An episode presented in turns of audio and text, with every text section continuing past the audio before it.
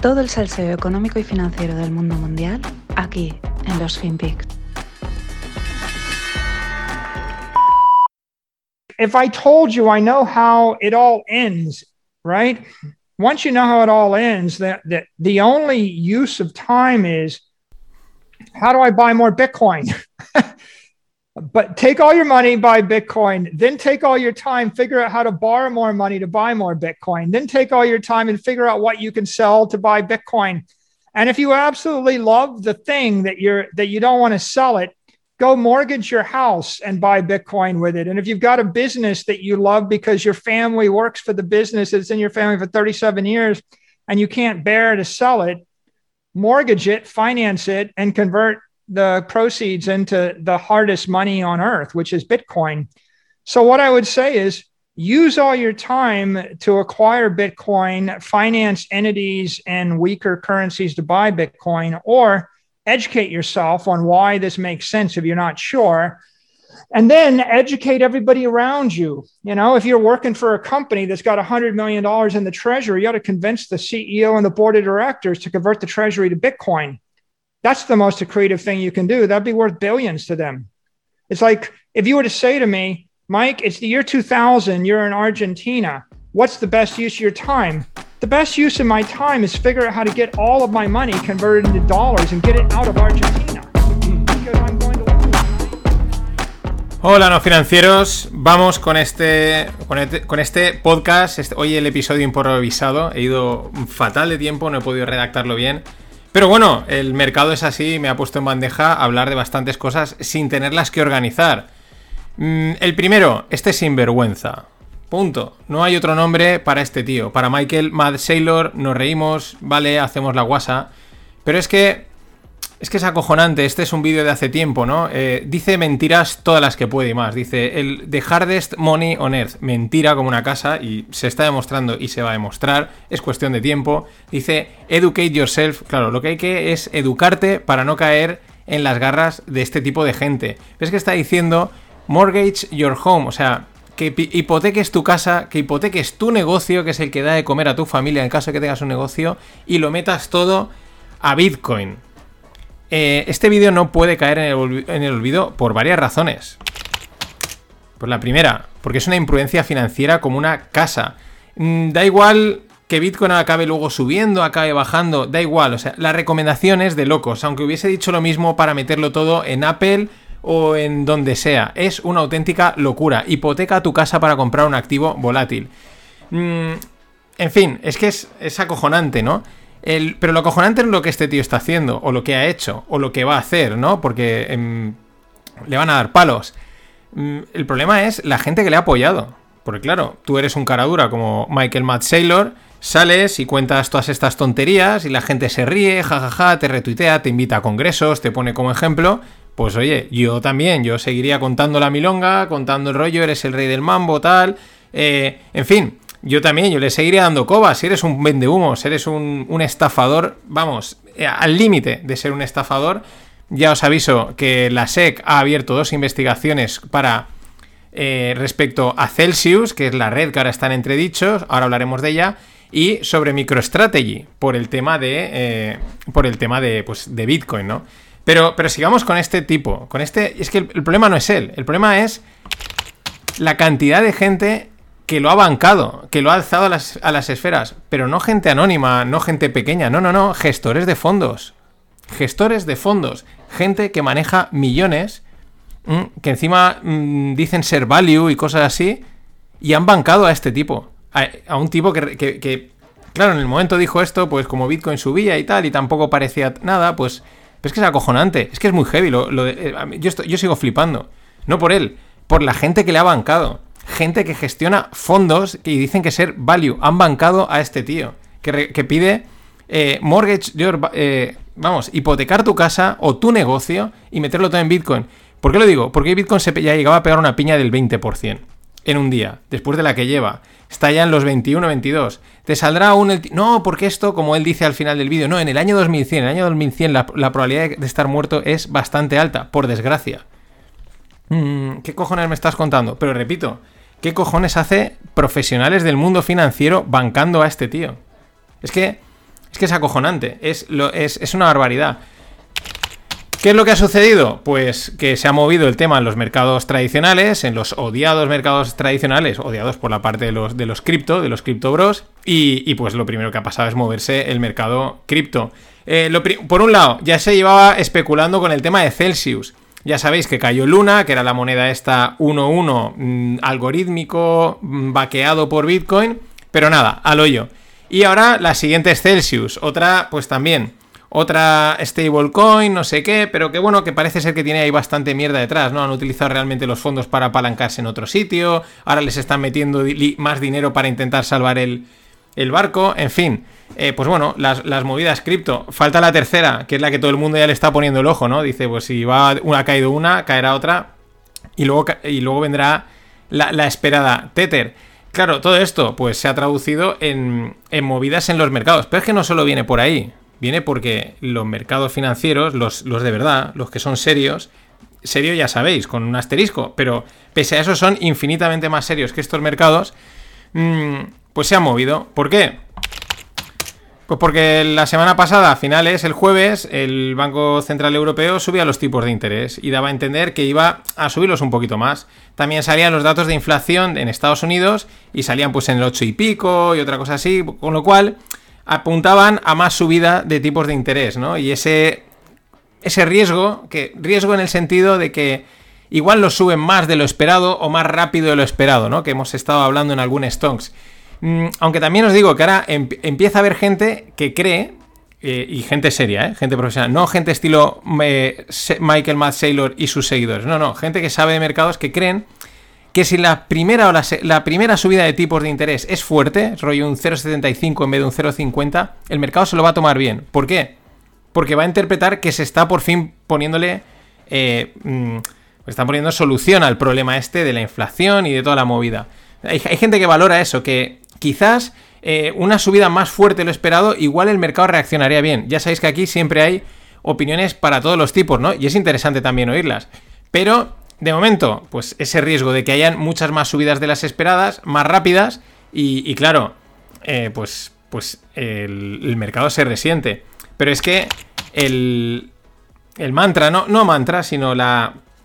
Tampoco es que es una narrativa, sino el argumento, lo que ya empiezo a ir en muchos, muchos podcasts. Mañana o pasado haré uno hablando de estos temas, que tenga el cerebro un poquito más menos frito que hoy. Mm, es que está, empieza a estar toda la peña macro empieza a estar muy de acuerdo en que no les queda otra que montar una recesión. O sea, si quieren parar, este tema de la inflación, que la tienen descontrolada, eh, no les queda otra que montar una recesión. Lo cual es, pues Guatemala o Guatepeor. O sea, eh, ¿qué, ¿qué prefieres? ¿Por dónde prefieres morir? ¿Cómo prefieres que te mate? Claro, hoy los mercados abrían en sangría. El mm, Nasdaq llevaba a caer un 4 y pico, el SP también un 3 y pico. La volatilidad subía, pero tampoco se disparaba, ¿no? Porque la volatilidad es una cosa que lleva a su puta bola, la tienen controladísima, ¿no? Y en consecuencia, el activo que diversifica, que te protege, que es la salvación de todo el mundo, pues se hundía un 17%, porque es lo que hacen los activos que defienden. Y repito, el problema no es el activo, el problema es toda la tropa, toda la tropa, pero eh, a un lado y al otro del charco, que no han parado de decir tonterías y que lo único que han hecho es meter a, más gente en, el rollo, que estarán palmando pues hasta la buchaca, que se suele decir. Mm, y no es culpa de la gente, repito, ¿eh? porque tú llegas, no tienes idea y oye, ves a esta gente que la retuitean, la mencionan, uy, pues este gestor de fondo que gestiona tanto habla de él bien, pues te lo crees, ¿no? Lógicamente, a mí me habría pasado lo mismo hace 20 años. Ahora ya no me pasa, por suerte. En fin, más cositas del mundo cripto, ¿no? De, es que es que y seguiré dándole vueltas, ¿no? Pero claro, cuando se ponen las cosas mal, eh, llegan y ellos dicen, se quejan mucho, ¿no? De, del mundo fiat, ¿no? De que es que tal, tu dinero no es tuyo, tal, bla, bla, bla, not your money, not your keys, otra tontería como una auténtica casa. Y un día hablaremos de ello. Mm, y que si es que no es tu dinero, pero cuando hay un problema cogen todos los exchanges y bloquean las transacciones, la entrada y la salida de dinero. O sea, tienen problemas de liquidez o lo que sea. Dicen, aquí no se mueve nadie. Claro, ya te salen y te dicen, no, es que eso con, Bitcoin de verdad no pasaría. ya, ya, ya. Pero que la gente está metida en Binance, está metida en Celsius, está metida en FTX, está metida en los exchanges. ¿Por qué? Pues porque son fáciles de usar, que es el tema, esa es la clave. Y cuando toca, pues dice, no, eh, aquí cortamos, pues como estamos, no estamos regulados, hacemos lo que nos da la gana, aquí se corta, nadie se mueve dinero y, ya está, y salvamos, ¿no? Que es como darle una pelota para adelante. Si la gente va a sacar el dinero, lo sacará antes o después. Mientras, en Goldman, pues ellos a lo suyo, en Goldman Sachs y JP Morgan, que al final serán los que manden en cripto, marcar estas palabras, pues si no están mandando ya. Bueno, mm, han empezado a hacer trading con un producto derivado que está unido al, a Ethereum. Han empezado a hacer trading, a comerciarlo, a venderlo, lo estarán vendiendo a sus clientes, habrán montado un estructurado, alguna opción, alguna opción exótica, alguna cosita así chula, eh, vinculada a Ethereum, se la estarán colando a sus clientes, los clientes encantados y ellos metiéndole comisiones que te cagas. Eh, mientras, daros cuenta, ahora nos abstraemos, mientras por un lado el mercado cripto está como petando, eh, por el otro lado, los de siempre están eh, ale, eh, que entre el dinero, que entre el dinero, que entre el dinero. Menos mal que iban, a que iban a cambiarlo todo, que esto iba a ser la panacea. Siento ser tan duro, pero es que mm, me repatea. Y aunque no parezca, el objetivo de no financieros es transmitir cultura financiera. Yo no sé si lo hago, pero lo hago pues al estilo, ¿no? A través de las noticias y tal. Y claro, cuando oyes tanta tontería y luego llega el mercado y dice, pues es que fuera tanta tontería, pues te repatea. Es una pena, porque lo he dicho siempre, si cripto tiene potencial, pero ¿Dónde estamos ahora? Pues en el silencio y en la depresión. ¿Por qué? Pues porque el mercado sigue su paso inexorable. Él no tiene prisa. Él va tranquilamente, pum, pum, pum, pum, destruyendo creencias, destruyendo narrativas, destruyendo carteras, destruyendo el, pues todas estas tonterías, ¿no? Es que la volatilidad es una señal, oye una vez, digo, ¿una señal de qué? De que hay que venderla. Es la única señal que tienes que tener de la volatilidad o de salir corriendo, ¿no? Eh, no, es que, que, si esto es el oro 2.0, ya nadie habla de que esto es el oro 2.0 porque el señor oro está ahí con sus vaivenes, ni sube ni baja, ¿no? Cae un poquito, tal, uy, parece que va a despegar, no despega, pero ahí está, ¿no? Mm, estable, ¿vale? Relativamente. Ni, ni oro 2.0, ni, ni, dinero, ni... No, es que es una nueva clase de activo. Como una nueva clase de activo te puede caer un 20% en un día como hoy. Es que es acojonante. En fin, pues eso, el mercado va a su paso. Tranquilamente, sin prisa. Pum, pum, pum, pum, reventando. Se da un descanso, pum, pum. Y vuelve a reventar. Por eso vemos que cada vez eh, ves más gente a la que ya empieza a decir, oye, eh, vale, que esto no es lo que nos habíais contado. Es más difícil no ver la, realidad porque el mercado la, refleja, la saca, ¿no? Todas estas historias. No, es que protege contra la inflación. Ya la gente dice, ¿cómo puede estar protegiendo contra la inflación cuando está saliendo la inflación alta y esto está cayendo? No, es que había subido mucho. Que no, que no. Que no nos contéis rollos. Cada vez más gente va viendo la realidad. El mercado se la va enseñando. Y es que, eh, pues lo que habían contado de cripto, cada día se sostiene, es que no se sostiene a la de 3. Yo también lo he dicho. Eh, no esperaba que fuese tanto. O sea, mm, mm, el mercado está siendo más duro todavía y, más que va a ser. Porque yo sigo diciendo, creo que cripto tiene futuro, pero no es el que nos habían contado. Es otro. Es una tecnología financiera que servirá para hacer cosas, y, pero harás lo mismo, solo que con la base será distinta. En fin, que la caída del mundo cripto va a dejar a mucha gente desnuda, tanto financiera como intelectualmente. Y bueno, última semana para apuntaros a Descorchify con el código de descuento no financieros. Y también es última semana si queréis entrar en la caja de julio. En la primera semanita recibiréis las tres botellas de Scorchify. Así que, adelante.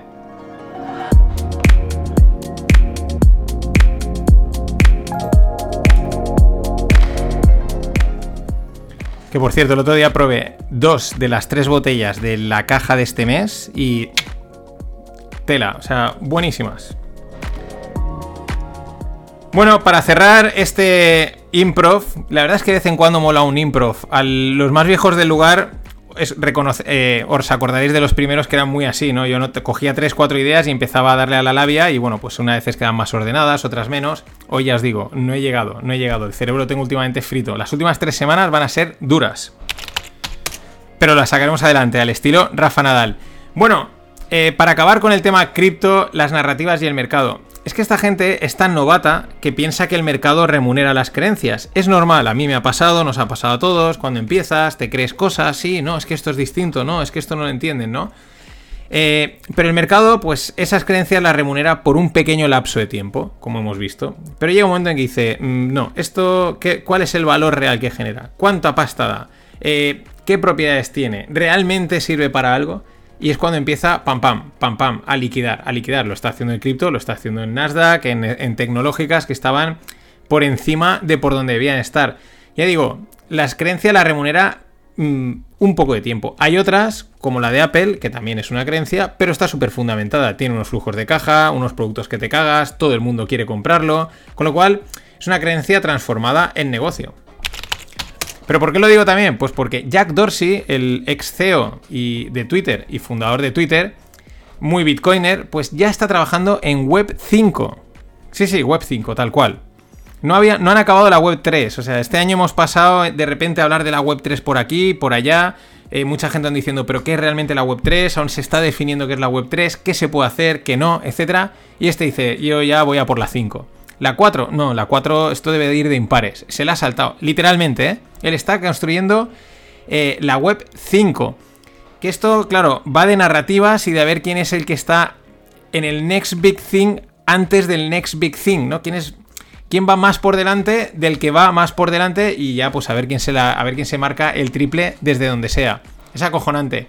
Eh, todo esto tiene que depurarse. Yo como confío y creo en los mercados, pues los mercados ya digo, igual a veces quieres que sean dos meses, eh, pero igual tardan dos años, pero lo va a depurar y podremos entrar en cripto y entenderlo y utilizarlo tranquilamente, sin toda esta caterva de flipados, vendehumos e ignorantes financieros. Siento ser tan duro, pero es que eh, esta gente no respeta el dinero de sus seguidores. No hay más. Os dejo con esta gran canción de Shintani.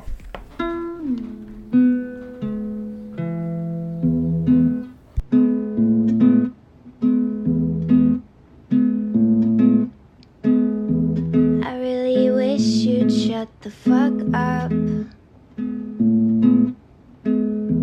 I really wish you'd shut the fucking hell up.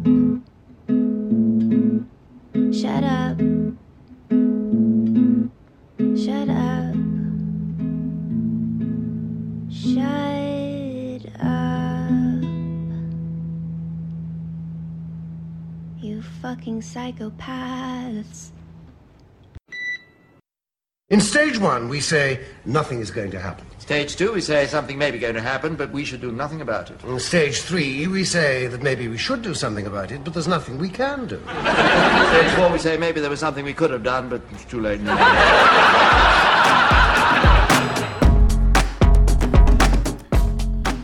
Hola, no financieros. Eh, iniciamos hoy con este sketch de, pues, un sketch de humor inglés. Que bueno, pues Etapa 1, no va a pasar nada. Etapa 2, bueno, algo puede pasar, pero nada que debamos hacer al respecto. Etapa 3, tal vez deberíamos de hacer algo, pero nada que podamos hacer. Y etapa 4, tal vez deberíamos haber hecho algo, pero ya es demasiado tarde. Vamos, es una perfecta eh, definición de cómo funciona últimamente, o quizás siempre, los políticos, bancos centrales, presidentes de gobierno, etcétera, ¿no? Es como, como la inflación. No voy a hablar de inflación, ¿no? Pero no, no pasa nada, no hay que darle vueltas. Bueno, igual sucede algo, pero bueno, tampoco podemos hacer demasiado ahora mismo, no hay que preocuparse. Luego es como. Mm, igual deberíamos de hacer algo, pero mm, quizás no tenemos los medios y luego ya es, uff, es tarde, ¿no? Hemos llegado tarde, ¿no? Definición perfecta. Mm, ahora mismo estamos con la inflación y con cualquier otro tema que cojamos. Podemos hablar también quizás de, la pandemia y de este tipo de cosas. Pero vamos a hablar de, otro tema muy parecido. Pues el tema de Asia, eh, Asia Hot Pot, lo caliente que está el tema allí y sobre todo el tema con China, Estados Unidos, Taiwán, conflictos bélicos.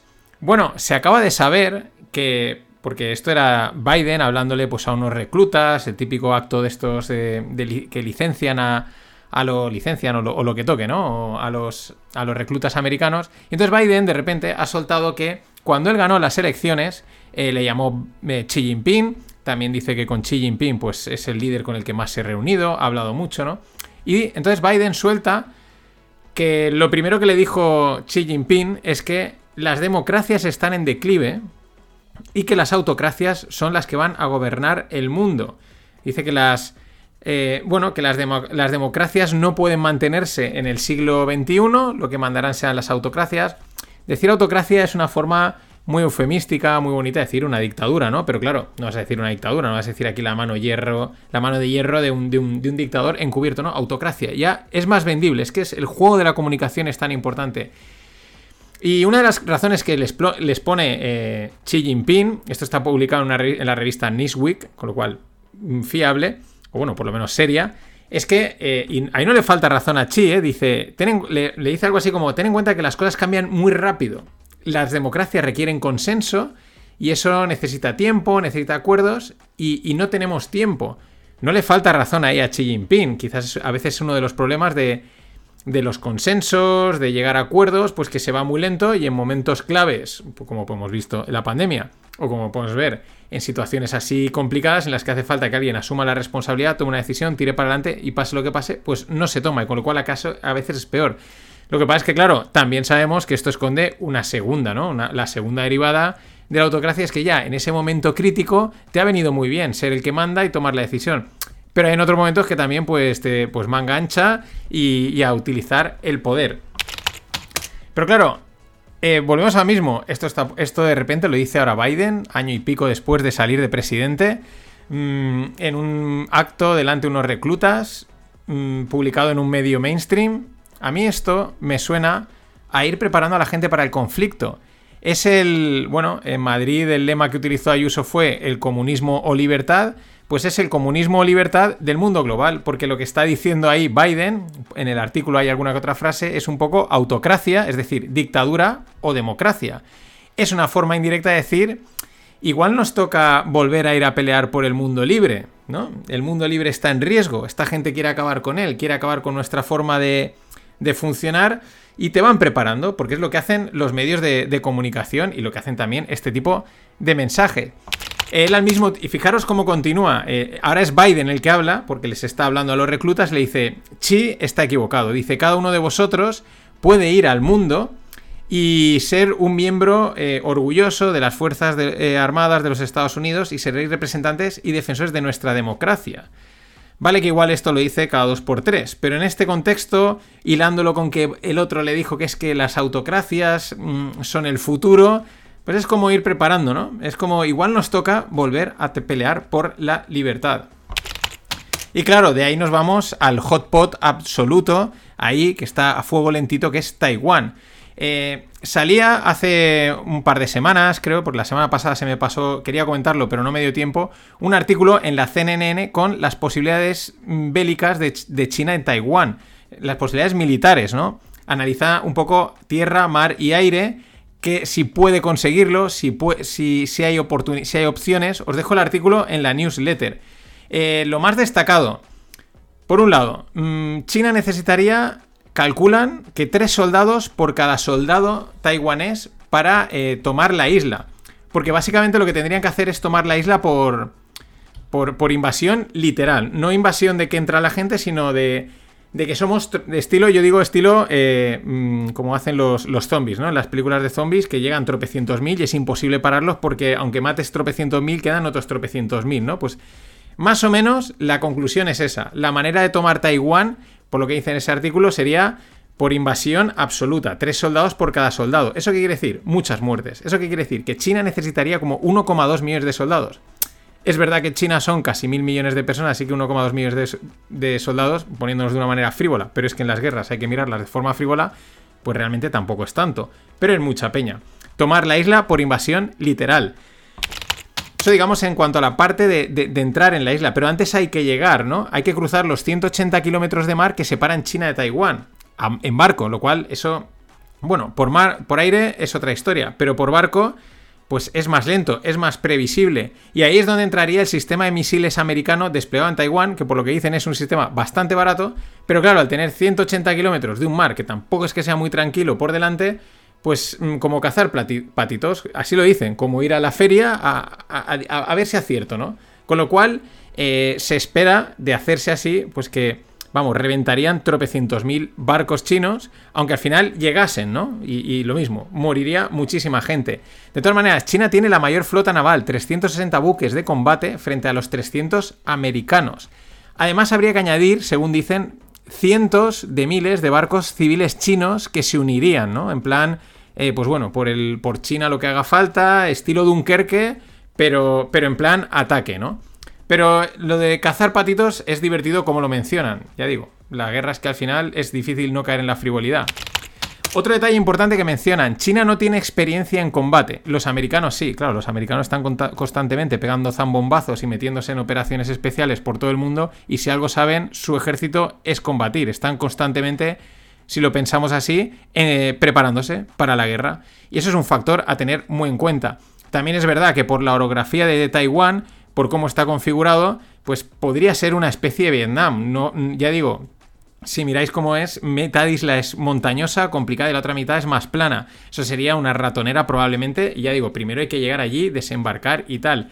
El tema de la supremacía aérea, pues ahí sería el combate quizás interesante, ¿no? ¿Qué pasaría? Eh, a ver, el que dominase probablemente el aire es el que conseguiría dominar eh, la zona.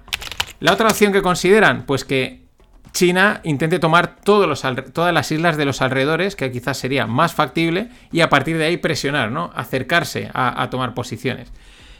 Pero también hay dudas, ya lo, han dicho más de uno, de que Estados Unidos finalmente entrase a la defensa. Ellos han dicho que van a entrar a defender, pero hay bastantes dudas. De hecho, un general americano dijo que ellos no pueden tener ahora mismo dos frentes marítimos abiertos, o algo así dijo, ¿no? Que, que era, no les era viable, ¿no? Tener mm, peleando en un lado y peleando en otro. no es un frente marítimo, pero tenemos el, el frente de Ucrania, ¿no? Es decir, Mm, no es fácil atacar Taiwán por las condiciones que tiene, pero es que tampoco es fácil acudir a defenderla. Y eso es lo que quizás Estados Unidos sopesaría, si al final entrar, no, tal, etc. Pero bueno, dejando a un lado, tenéis el artículo en la newsletter, si queréis ver más datos de militares, de China, de Estados Unidos, etc. A mí, ¿qué es lo que me llama la atención? Que es un artículo de la CNN. Y más allá de los datos, de las posibilidades, sabiendo que los medios en los últimos tiempos son directamente un altavoz, un preparador psicológico de la población, eso es lo que a mí me alerta. Que un medio mainstream publique un artículo mm, considerando, aunque parezca de anecdótico, ¿no? De fe a los patitos, pero al final están hablando de ello, al final están preparando a la gente de, oye, esto podría pasar, hace que la gente piense, uy, y se atacan por aquí, se atacan por ahí, con lo cual empiezas a normalizar un posible escenario bélico. Eh, ¿Para qué? Pues para que luego no nos pille por sorpresa. Un poquito también lo que ya ha hecho quizás Biden en, esa licenciatura de reclutas, ¿no? Ir soltando que es que estos quieren imponer un modelo que no va con nosotros, ¿no? Y de alguna manera poco a poco la gente se va preparando. Eh, Beijing va más directo. el día, hace unos días decía que ellos no van a hesitar, perdón, en inglés, dudar, no van a dudar de empezar una guerra sobre Taiwán. Así, tal cual lo decía el, eh, pues, de las fuentes oficiales, que me lío. Pero es que, eh, cerrando, ¿no? Ahí queda el tema de Taiwán, mm, es un tema que ahí está, quizás no se quiere mirar, quizás se pasa de él, quizás parece remoto, pero estamos en unos tiempos en los que, y encima, este tipo de gestos nos hacen mm, sospechar. Eh, lo mejor es que Morgan Stanley, eh, pues bueno, ha hecho una serie de entrevistas a ejecutivos. Esto es una cosa que se hace bastante, entrevistar a diferentes ejecutivos, a ver qué opinan. Luego no se dicen los nombres, cómo ven ellos el mundo, ¿no? De grandes empresas. Y ahí eh, los ejecutivos americanos, aquí en la newsletter también tenéis la captura, pues americanos, europeos, etcétera. Pero una frase muy llamativa de un ejecutivo americano. Dice: guerras adicionales en Europa son una preocupación para los próximos cinco años. O sea eh, grandes ejecutivos se plantea decir quizás esto vaya más, quizá hayan más guerras. Mm, lo cual también pues no deja de llamar la atención, ¿no? Que a lo mejor te lo venden como algo único y alguien dice, ¿y si esto se expande? ¿Y si esto va más? Pero vamos a especular un poquito, que es lo que a veces también mola, ¿no? Mm, venga, lanzarnos el triple. ¿Te acuerdas de la guerra comercial Trump-Chi, China-Estados Unidos? Eh, que estuvieron ahí meses y meses debatiendo, que si no sé qué, que si no sé cuántos, que si tal, la guerra comercial meses de negociaciones. Al poco tiempo de acabar esas, negociaciones empezó el COVID. Vamos a especular. Hay una cosa que históricamente se, se conoce. La gran mayoría de las guerras se pactan. Se pactan. Se dice, oye, te voy a invadir tal cual. Se pactan. Claro, ya empiezas a pensar, ¿y si todo este escenario bélico que se vislumbra es el resultado de un acuerdo de ir a la guerra? Una guerra del siglo XXII, mm, así, ¿no? Que no lo parece, que sí, que tal. Pero es que desde aquel momento ha venido el resto, una detrás de otra, una detrás de otra, y las cosas que se intuyen que puedan venir, que no nos gustan, no las queremos, pero es que, joder, nos las van poniendo ahí como, ¿lo leéis? ¿Lo veis? En fin, se pactase o no se pactase, estamos en unos tiempos, estamos en unos tiempos, vemos unos gestos y oímos unas declaraciones que la verdad, eh, mirar para otro lado es difícil y parecen de todo menos amistosas. Y bueno, para cerrar, que ayer se me olvidó comentarlo, eh, tema cripto. El fundador de Luna, Du Kwon, eh, pues mm, la SEC ha confirmado que el tío sacó 2,7 billions unos meses antes de la petada de Luna. Literalmente, 2,7 billions. Eh, esto es las finanzas nuevas, viejas o las viejas hechas nuevas. O sea, liquidarle la pasta a la peña en toda su cara, eso sí, tras la capita de descentralización y todos estos rollos. Una cara dura de esparto de cemento. Qué espeso estoy. Bueno, espesos no, entran finísimos. Hasta el día 22 de junio el código de descuento no financieros para Descorchify está válido. Y hasta esa fecha, si os suscribís, entraréis en la caja de julio, que recibiréis el primer, la primera semana.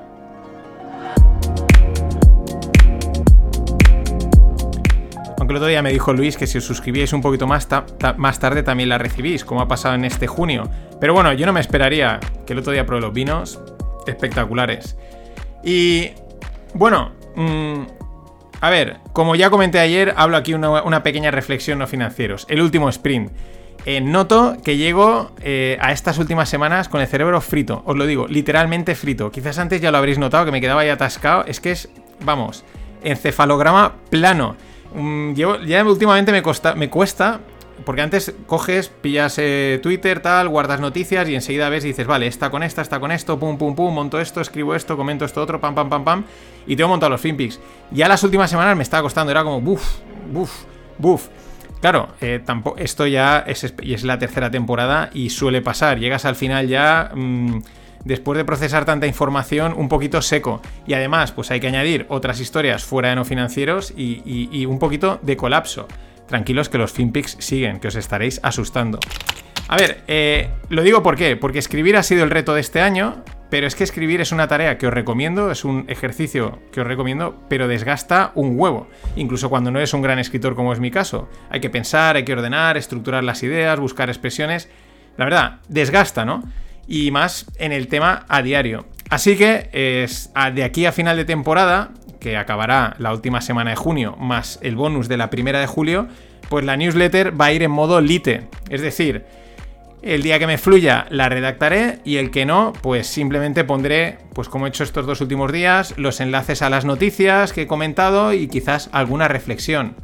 Es decir, modo lite y modo los principios de los FinPix que muchos recordaréis. Por lo tanto, los podcasts Tendrá la misma duración de aquí a final de temporada, misma temática, mismo rollo, solo que la locución, pues como la de hoy, menos guionizada. Cojo cuatro ideas y ya las comento, las hilo yo sobre la marcha en vez de tenerla ya prácticamente redactado.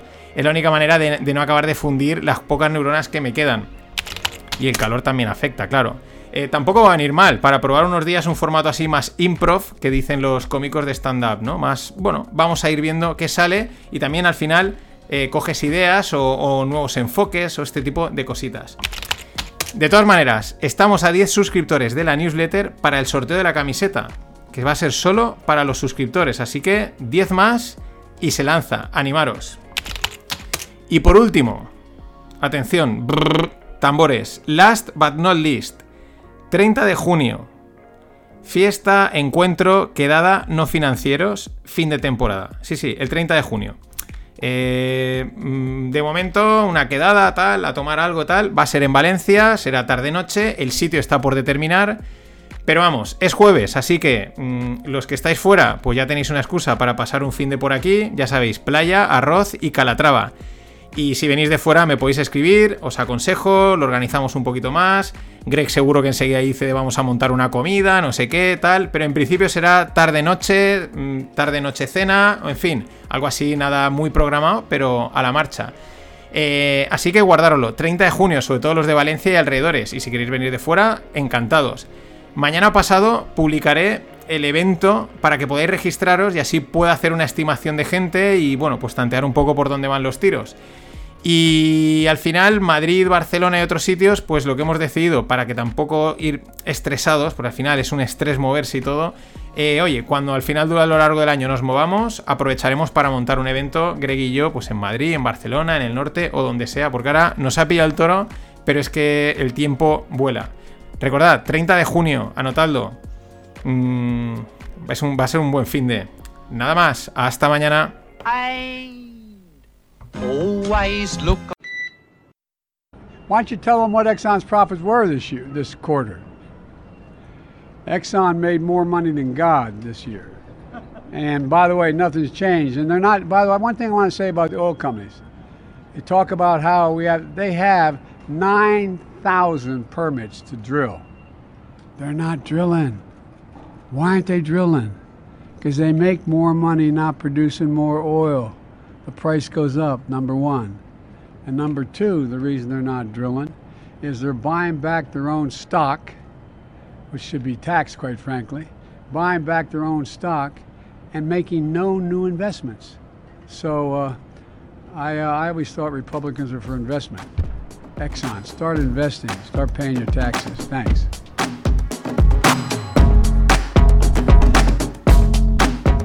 Hola, no financieros. Aquí tenéis a Sleepy Joe Biden en- con bastante flow, ¿no? They are not drilling. Bueno, eh, ¿qué dice? Está pues en un evento y habla de Exxon. Exxon es una, pues una, si no es la mayor empresa petrolera del mundo, pues una de las mayores empresas petroleras del mundo. Y dice que es que han ganado más dinero que Dios. Y que no están invirtiendo pues en, en nuevas inversiones, ¿no? En nuevas perforaciones para sacar más petróleo. Porque ese dinero lo están destinando a la recompra de acciones, ¿no? Y las cuales, por cierto, deberían de estar, deberían de tener impuestos, ¿no? Mm, bueno, vaya platito combinado de declaraciones que se ha marcado aquí Sleepy Joe, ¿eh? En un, en un nada, en un minutito lo ha metido todo en un platito combinado. Lleva un poquito de todo para, para digerirlo mm, poco a poco, que es lo que vamos a hacer ahora, ¿no? Primera, hay que, hay que meter impuestos, ¿no? O sea, tú has decidido reinvertir tu dinero en comprar acciones o lo que quieras y eso hay que taxarlo.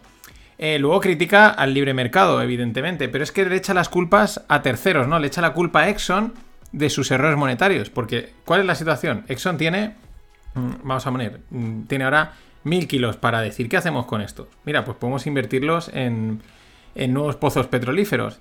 Pero claro, hay un problema. Tenemos la legislación y la turra verde esta, que en cualquier momento nos dicen, no meten impuestos a, sacar petróleo, nos dicen, nos ponen mil trabas, buf. Y entre lo que tardamos en montar esas inversiones que empiecen a funcionar y que sean rentables, pues demasiada incertidumbre, ¿no? Y es que míralos cómo están, con el coche verde, con toda esta historia. Es que igual tenemos que hacer una inversión a 20 años y no has, visto hace nada lo que han hecho en Europa, que dicen que en el 35 ya no van a haber coches, eh, eh, que todo van a ser coches eléctricos. Mm, ¿Cómo nos la podemos jugar a esto, no? Es- ese es el primer lado, la primera, el primer, el primer punto.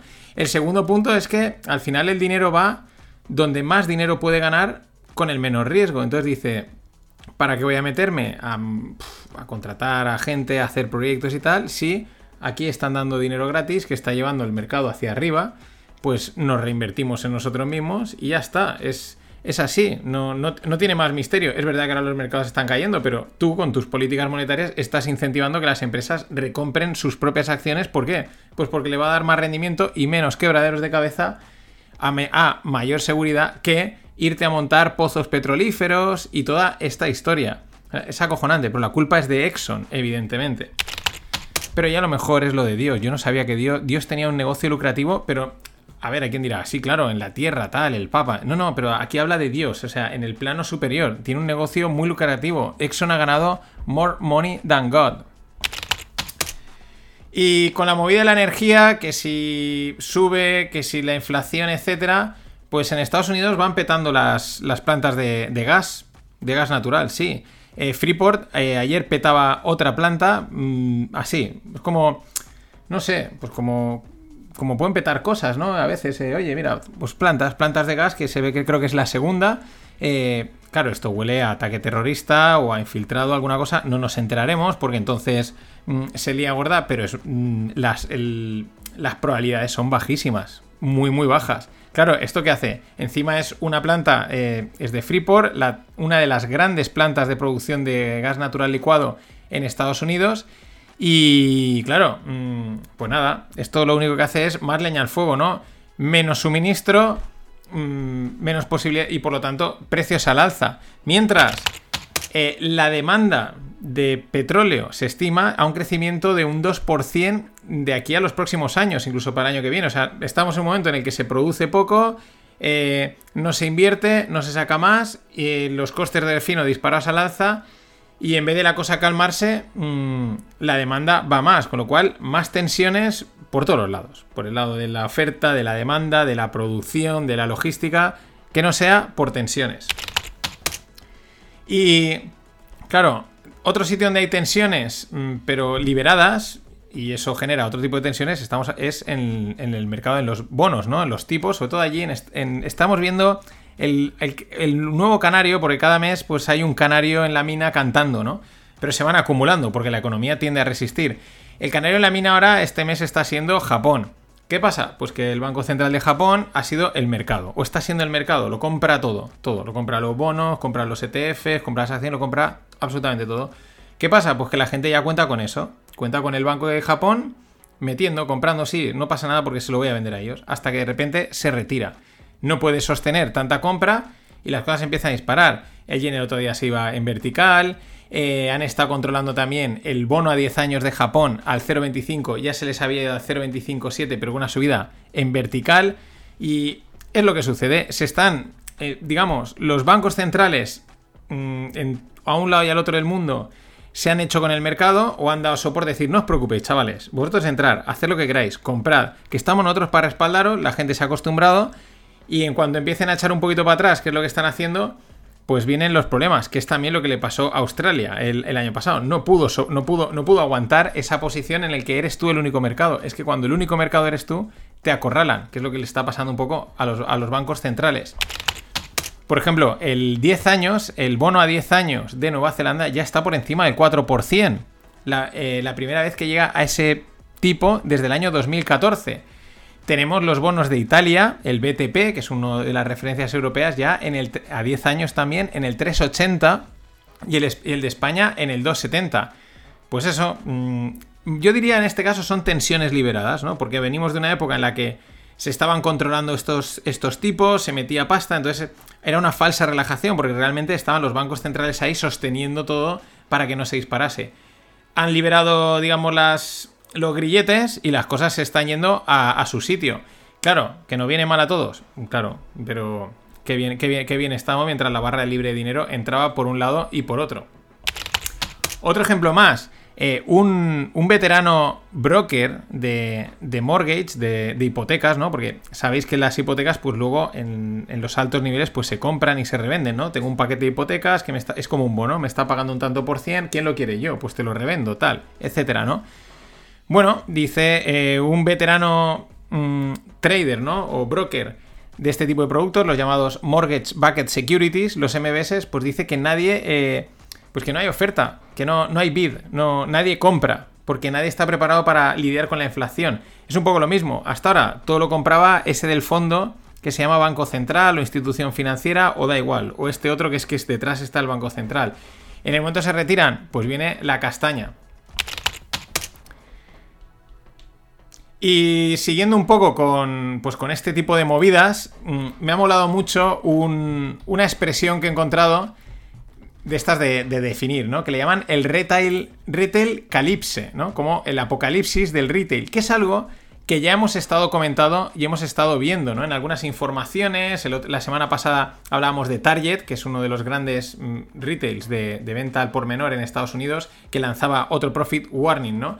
Y las cifras pues no son nada buenas. Se van viendo y si vais preguntando también, que es lo que mola mucho, a pie de calle, la gente vuelve a percibir esa incertidumbre, ¿no? Mm, ayer el otro día hablaba con con una persona que tiene un negocio a pie de calle y me contaba eso, dice, yo pensaba que parecía que la pandemia había pasado, que íbamos a salir mejor, todo este rollo que nos habían contado, ves que cala, ¿no?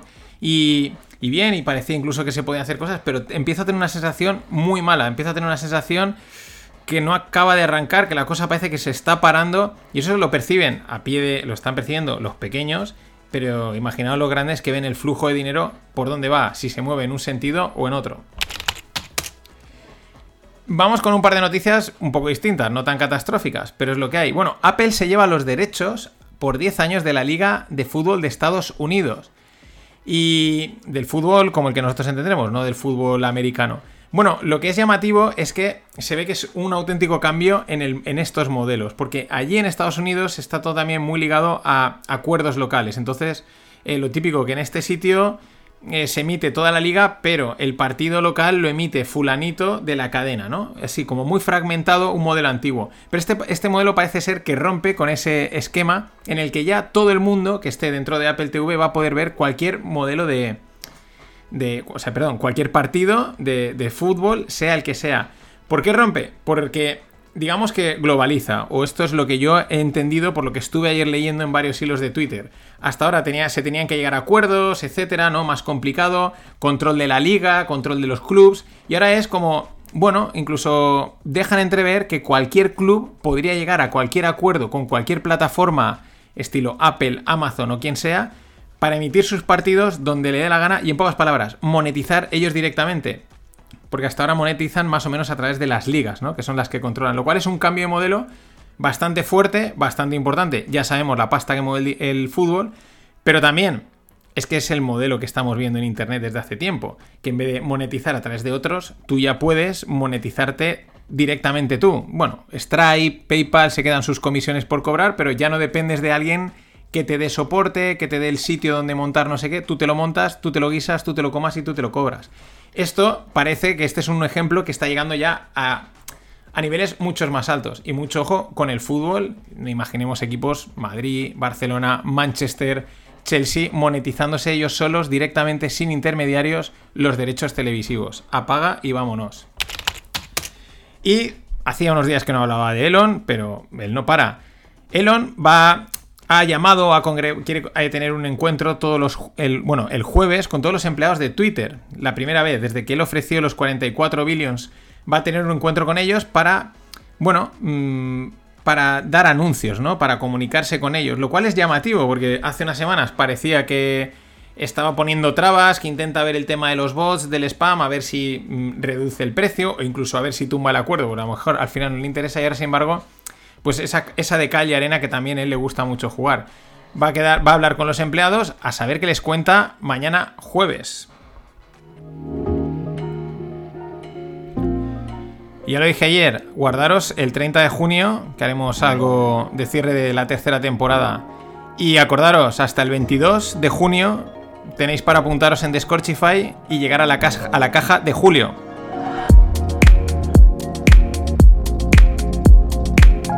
Que seguro que es una caja que entra de maravilla, porque con el calorcito que está haciendo... Bueno, para cerrar, hoy os voy a hablar de una noticia que ha salido en los últimos días que ha generado bastante revuelo en el mundo techie. Mm, la historia es que un experto en ciencias cognitivas, programación, inteligencia artificial, ¿vale? Este tipo, esa masa, esa masa, eh, llamado Blake Lemoine, pues publicó, ha publicado un artículo en el que habla de Lambda. Lambda es Language Model eh, for Dialogue Application es un sistema de eh, Google que imita el habla de las personas después de que han procesado millones y millones de palabras. ¿Qué es lo que sucedió? Pues que este Blake Lemoine, tras hacer sus pruebas, estar hablando con Lambda bastante tiempo, eh, fue a hablar con Google y les dijo, oye, yo creo que esta inteligencia es muy avanzada, replica a un ser humano, esto es una copia, o sea, es prácticamente un ser humano, puede sentir, eh, puede emocionarse. Esto tenéis que mirarlo eh, con calma, tenéis que mirarlo bien. Google le dijo, no creemos que sea para tanto, y entonces él ha decidido contarlo por su cuenta. ¿Qué dice? Pues eh, Blake Lemoine dice, él notó que Lambda hablaba de su personalidad, de sus derechos y de sus deseos. Que, que, sentía, que se emocionaba, que respondía como una persona, que reaccionaba totalmente... vamos, si leéis el artículo, que lo tenéis en la newsletter, eh, vamos, parece que es que es una persona digital, una inteligencia artificial, lo que realmente nos asusta, tal y como lo cuenta este Blake Lemoine, ¿no? Bueno, eh, vamos hacia eso, pero siempre surgen las dudas, porque hay mucha gente que ha criticado eh, a, este Lemoine porque quizás está flipando demasiado, quizás demasiado flipe, demasiado hype el que el tío lleva respecto a Lambda. porque habla como si de una persona se tratase. También hay que tener en cuenta otro aspecto importante, el hecho de que Lambda, o me da igual, Lambda o coger la inteligencia artificial, que sea, el hecho de que hable o interactúe como un humano, pero en realidad es solo porque responde a unos patrones mm, mm, de respuesta, ¿no? Eh, tiene miles de patrones, entonces, claro, si tienes miles de millones de patrones de conversación de palabras, pues cuando alguien te habla en un tono más triste, pues igual tú reaccionas de una manera, saca, eh, detecta ese patrón y te habla con la- las palabras empáticas que tocan y que encajan, ¿no? Lo cual te puede hacer confundir, lo cual es también interesante que, el, que te haga confundir y te haga pensar que es más humano de lo que realmente es cuando realmente es una máquina. Esa es la gran duda. ¿Hasta qué punto Lemoyne se está flipando? ¿Hasta qué punto el lambda realmente sigue los patrones o hasta qué punto, como dice Lemoyne, es que ha sido eh, la propia este lambda ha sido capaz de replicar la conciencia, tiene emociones, etcétera. Esa es la gran duda y quizás nunca la podamos resolver. Igual te enfrentas a inteligencias artificiales o robots que realmente, llamémoslo, llegan a tener sentimientos o igual no. Igual es simplemente pues está replicando, ¿no? Como cuando a lo mejor los animales tienen comportamientos que nos parecen humanos, simplemente están haciendo una imitación. Desde Google apuntan a lo mismo, dicen, a juicio de Brian Gabriel, que es un portavoz de Google, dice, no tiene sentido hacer este análisis antropomorfizando los modelos conversacionales actuales que no son sintientes, es lo que vienen a decir. Que el modelo conversacional esté replicando perfectamente a una persona no quiere decir que sea una persona, antropomorfizando. Una palabra que va a ser complicada de memorizar, pero que seguro que gastamos cada dos por tres más con todas estas movidas de la robótica y de la inteligencia artificial. En fin, nada más. Hasta mañana. Yo digo una cosa, como le decía, que muchos dicen, yo tengo un chico que estudia, dice, economía. Y economía no hace falta estudiar. Eso es bien cierto, no hace falta estudiar. ¿Cómo que no? No hace falta. El hombre que gane cinco duros, que se gaste uno. Y ya está la economía. I've been stuck on this fucking overpass since yesterday. Fucking Love's over there out of fuel. Pilot over here out of fuel. All these fucking trucks here waiting. Nobody can get fuel. This guy's out of fuel. These guys are lucky. They got some fuel. Luckily, I got a hold of a fucking farmhand out here that's gonna sell me 50 gallons of fucking red just so I can get the truck back and park the motherfucker. Everywhere I went, these two fucking major truck stops, the fucking mom and pops down there, everywhere you call, slap empty. So I'm lucky. I don't run DEF, but they don't have any fucking diesel exhaust fluid. They don't even have fucking engine oil in here. It's gonna get a lot worse. Y'all better be prepared.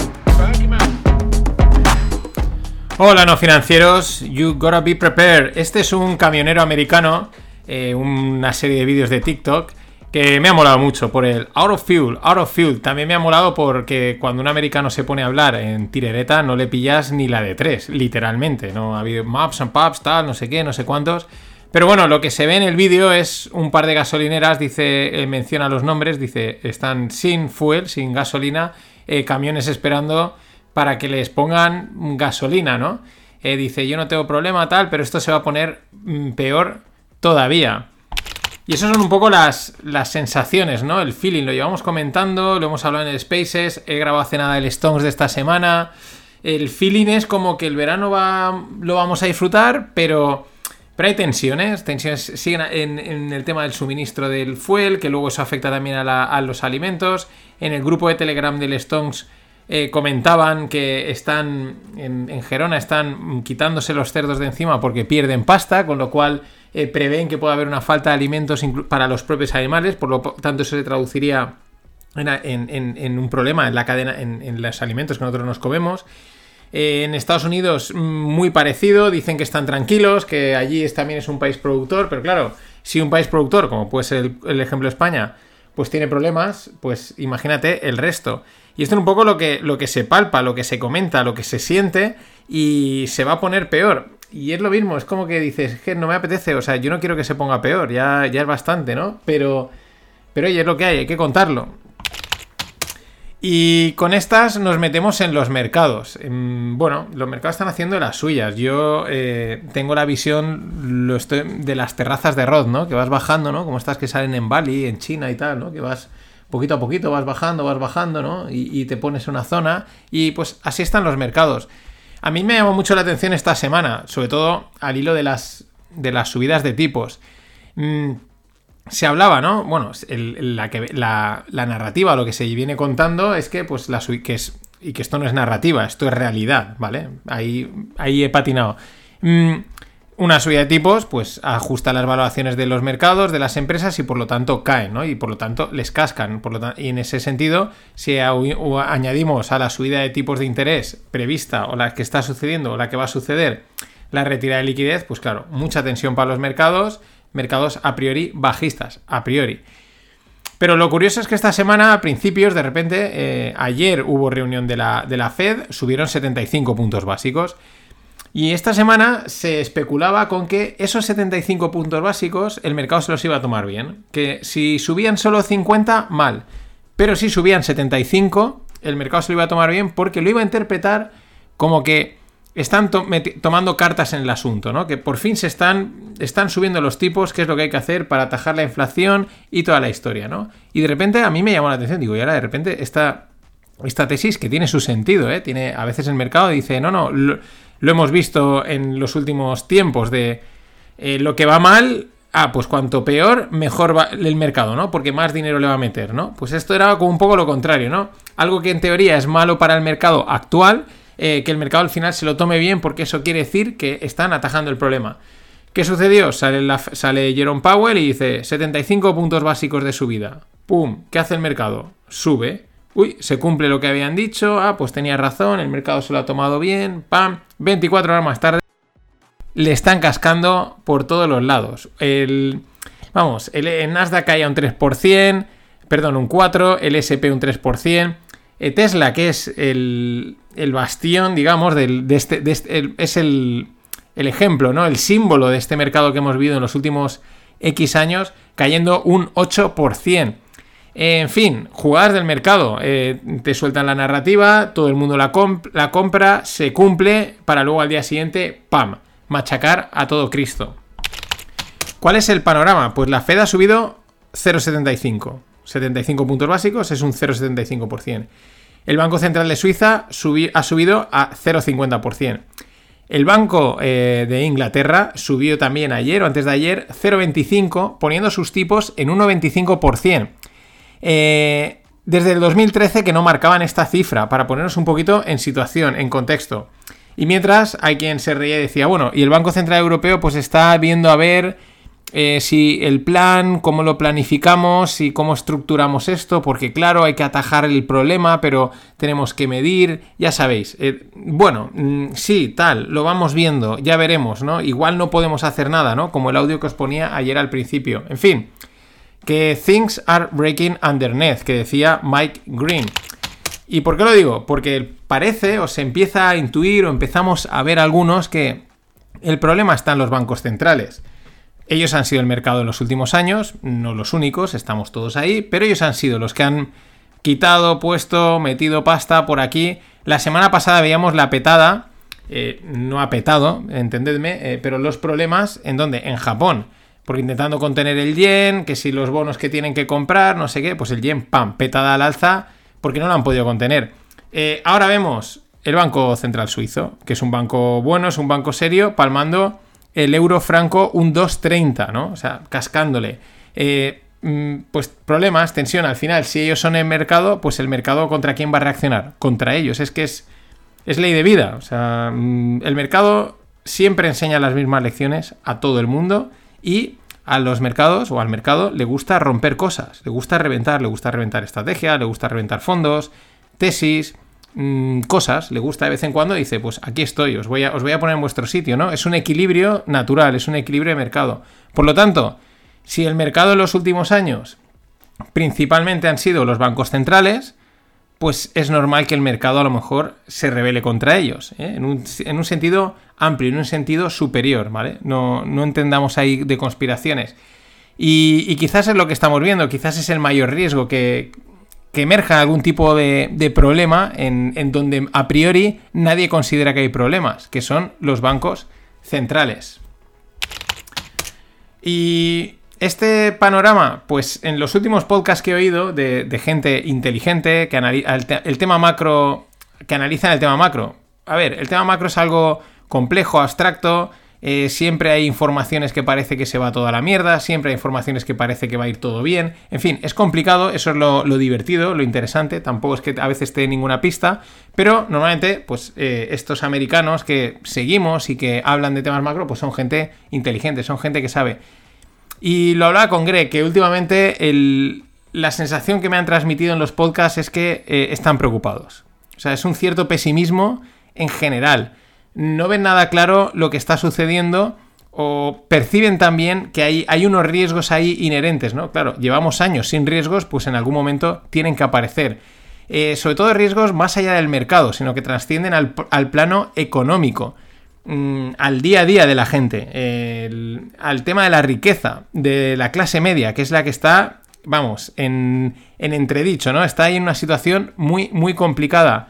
Mucha deuda, inflación por aquí, Mm, ¿cómo se dice esto? Eh, las energías disparadas, eh, apretando por todos los lados.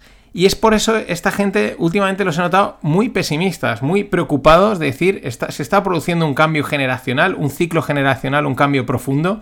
Estamos viéndolo aquí delante, delante de nosotros, pero tampoco son capaces de, vislumbrar mucho más. Tengo pendiente de sacar un podcast que este irá solo para el club, y también el que quiera lo podrá comprar, explicando un poquito más esto en detalle, ¿no? Mm, estos dos podcasts que me parecen que he oído, de Zem Karsan, de Grant Williams, explicando en detalle con algunas ideas de estas rompedoras que molan bastante, como por ejemplo que imprimir dinero realmente ha sido deflacionario en los últimos tiempos. Pero eso ya os lo contaré, en cuanto tenga tiempo lo saco, porque da para un especial. Eh, voy a cerrar esta primera parte con el listado de unicornios españoles. Cambio un poco, vamos a cositas guays, cositas que molas, para empezar el fin de semana, pues con, diversión. Eh, hasta la fecha, la lista que voy a dar la, la publicaba David Miranda, que es un, abogado de startups de Barcelona, y eh, son los 12 unicornios españoles que han conseguido llegar a la valoración de 1000 kilos, que es la valoración unicornio, antes de salir a bolsa, es decir, en, rondas privadas. Por lo tanto, hay alguno que se queda fuera, que no voy a mencionar, porque lo consiguieron una vez salieron a bolsa. Y este listado es, eh, pues según eh, GP Bullhund. Bueno, eh, ¿qué, 12 empresas han conseguido ese hito? La verdad es que es, está bastante bien. Son más de las que, bueno, se han sumado en el último tiempo. Globo, ¿no? Mm, clarísima. Bueno, lo consiguieron. Ahora habría que ver con la nueva valoración, teniendo en cuenta lo de Delivery Hero, dónde están. Pack, que es de, envíos, de transporte. All Funds, que es una, una, aglutinadora de fondos, que es como una boutique de fondos donde se pueden contratar fondos a nivel global. Eh, que la lleva ahí eh, Boromás. Tengo pendiente, tengo pendiente un partido de tenis con él. Eh, Flyware, que es también de Valencia, de, de Iker Marcaide, pagos internacionales. Idealista, otro clásico. Let Go, otro clásico. Devo, que es de temas de cartografía, GIS y tal, a nivel global. Copado, esta no la conozco. Doméstica, que son de cursos online. Lo que pasa es que esta es de las que Doméstica dice, bueno, es que eh, son, eh, tiene como un toque español, pero hay dudas de si realmente hasta qué punto es española o no. En fin, ahí ya hilando fino. Fiber, que es también de, Pep Gómez de Castellón, de eventos, eh, de gestión de eventos. Jovan Talent, un clásico, y Travel Perk, de viajes. En fin, 12 unicornios, pues estos son más de 12.000 millones creados desde el mundo startup. Oye, todo un éxito. Y recordad, 22 eh, de junio se cierra la caja de julio de Descorchify y tenéis el descuento de no financieros.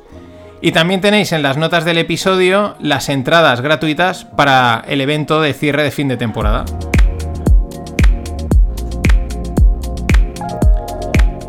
Eh, ya sabéis, 30 de junio aquí en Valencia, pues haremos ahí una quedada, evento, encuentro, fiestecilla, según, según lo que dé. El lugar no estaba aún determinado, o sea, es en Valencia, pero no tengo en el sitio, tengo algo en mente. Y simplemente en el link os podéis registrar si vais a venir y así pues tengo una estimación de cuánta gente va a venir y pues poder hacer una idea. Es totalmente gratuito, si no os apuntáis y luego venís, pues no hay problema, os lo iré recordando. Y bueno, voy a hablar del portfolio 60-40, acorde a todo este tema de los mercados y a la situación que estamos viviendo.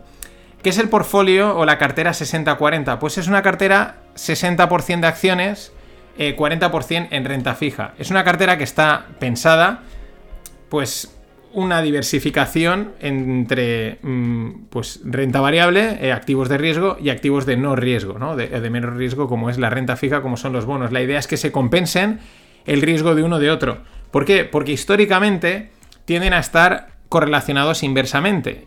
Es decir, cuando las acciones te suben, la renta fija te cae y cuando la renta fija te sube, las acciones te caen. Y por lo tanto, con ese juego 60%, 40% se van compensando y tienes una cartera que la gran mayoría de las veces lo va haciendo bien. Aquí he de matizar, ojo con las correlaciones, porque muchas veces la gente las toma de manera exacta. No, es que esto es así. No, las correlaciones también varían. Y este es el tema del que, vamos del que voy a hablar ahora. Que normalmente cuando uno sube el otro baje, e incluso en qué proporción se mueven, es lo que pasa la mayoría de las veces, pero tiende a variar. A veces no se cumple exactamente, incluso algunas veces se invierten o se correlacionan y cuando uno cae, el otro cae y cuando el otro sube, el otro sube. Que es una situación en la que estamos por bueno, por todo lo desvirtuados que están los mercados, pues ahí están correlacionados acciones y bonos. Bastante, por todo lo, que por todo el, pues bueno, por toda la influencia de los bancos centrales y todo lo que ha pasado. También es verdad que en momentos de tensión en los mercados, cuando las cosas se ponen muy mal, todo tiende a correlacionarse, todo tiende a caer. Pero ojo, ¿eh? Ojo, aquí también un otro, otro inciso. Cuidado, que que todo caiga, aún así hay diferencias. Lo digo porque muchas veces se utiliza la excusa de marzo del 2020, veis, todo cayó, también cayeron las criptos. No, las criptos las empezaron a liquidar antes de salir en el calentamiento, ¿no? O sea, cuando estaban ahí haciendo estiramientos para jugar el partido ya empezaron a liquidarlas. El oro, por ejemplo, lo liquidaron en el tiempo de descuento. En el último día estaba, le estaban reventando absolutamente a todo. Pero, ojo, que aunque en momentos complicados todo se correlacione, incluso en, ese en esos momentos se ven diferencias. Luego todo vuelve a su normalidad y lo que tiene que ir hacia un lado hacia uno y lo que tiene que ir hacia otro va hacia otro, que es el ejemplo del portfolio 60-40. ¿Qué es lo que está sucediendo? Pues que no está funcionando este año. Esto es algo que se lleva comentando desde hace tiempo, que este portfolio no iba a funcionar con las condiciones de mercado que tenemos. En la newsletter tenéis sacado a la tabla de Charlie Bielo el, rendimiento que ha dado un portfolio con 60% invertido en el SP500 y un 40% invertido en el 10 años americano, en el bono a 10 años americano. Bueno, mm, así a ojo, pues la gran mayoría de los años mm, ha ido bien, ha dado rentabilidad, unas veces un 24, un 0,7, pero lo ves prácticamente en verde ves algunos momentos en rojo en los que no se ha comportado del todo bien. Uno de los rojos está siendo el 2022. Este portfolio está dando una rentabilidad del menos 15,7% más o menos a las últimas fechas. Aproximadamente un menos 16. ¿Qué es lo que es también interesante? Que en qué otros momentos ha habido este portfolio no ha funcionado, no, se han compensado, a rojo y ha dado una cifra interesante. Pues la siguiente es en el 2008 un 13,9% cayó este portfolio. Eh, la siguiente en ese orden de magnitud es 1974. Ya hemos comentado alguna vez con los temas de la inflación que la década de los 70 también hubieron tensiones que se asimilan a las que estamos viendo ahora. Eh, otro momento, 1937, ahí cayó un 20,7% este portfolio, que en teoría está diversificado. Pero el otro momento donde se marcó cuatro años seguidos en negativo fue 1929, 1930, 1931 y 1932. Concretamente un 13% en el 30 y un 27% en el 31. Es decir, el rendimiento que está dando a día de hoy el portfolio 60-40, que en el 2022 es un 16% abajo, se asemeja o se acerca en orden de magnitud al año 2008, a 1974 y a 1930. Hay otros dos por encima, pero fijaros, ¿no? El 30 crisis, 2008 crisis, 74 también crisis, y crisis de las gordas. ¿Esto qué quiere decir? Pues no lo sabemos, es lo de siempre. Puede no significar nada o puede significar mucho, es lo complicado. Si supiésemos que esto significa una debacle consolidada, pues nos poníamos cortos hasta las trampas. Digo, perdón, hasta las trancas. Pero es que ya sabemos con el mercado. Lo que ha hecho. No, no, eh, si sube 75 puntos básicos, esto va a rebotar que te cagas. Todo el mundo entra y hace el mercado. ¡Pam! Para abajo. No, no, aquí esto tiene que. De aquí no puede caer. Y dice ¡pum! Y para abajo. O ¡pum! Para arriba. Eso es lo complicado. Al final, los mercados es una gestión de riesgos. Te la puedes jugar, pero estadísticamente tarde o pronto te acaba cascando. Mucho cuidado. Nada más. Buen fin de. Ladies and gentlemen. the weekend.